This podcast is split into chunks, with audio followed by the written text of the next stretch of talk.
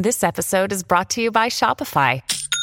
Forget the frustration of picking commerce platforms when you switch your business to Shopify, the global commerce platform that supercharges your selling wherever you sell. With Shopify, you'll harness the same intuitive features, trusted apps, and powerful analytics used by the world's leading brands. Sign up today for your $1 per month trial period at shopify.com slash tech, all lowercase. That's shopify.com slash tech.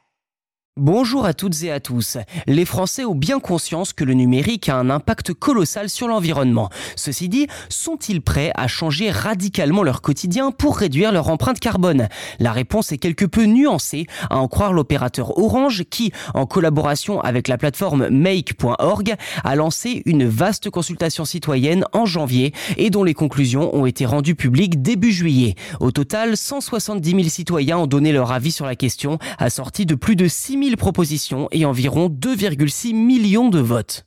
Pour le contexte, l'empreinte carbone du numérique représentait 2,5% des émissions totales de gaz à effet de serre en 2020. L'ADEME, Agence de l'environnement et de la maîtrise de l'énergie, et l'ARCEP, le régulateur des télécoms, ont récemment expliqué que cette empreinte carbone devrait augmenter de 45% d'ici 2030 si aucune mesure concrète n'est prise.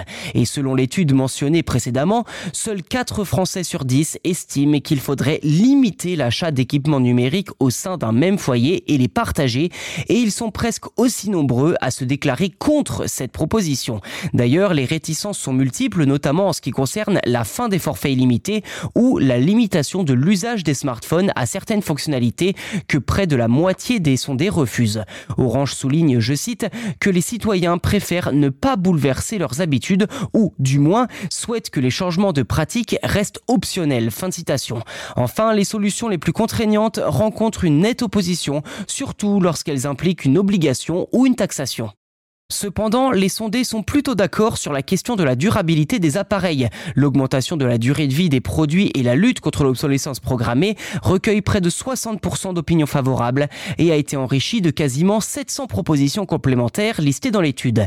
84% des votants souhaitent également que leur smartphone dure au moins 8 ans, alors qu'en moyenne, on le remplace tous les deux ans. En ce qui concerne les autres thématiques, comme les emails, les spams et les publicités, une vaste majorité se prononce en faveur d'une lutte active contre les spams, d'une interdiction des écrans publicitaires numériques, d'une suppression automatique des emails ou encore de la mise en place d'une limite de taille pour l'envoi des courriers électroniques.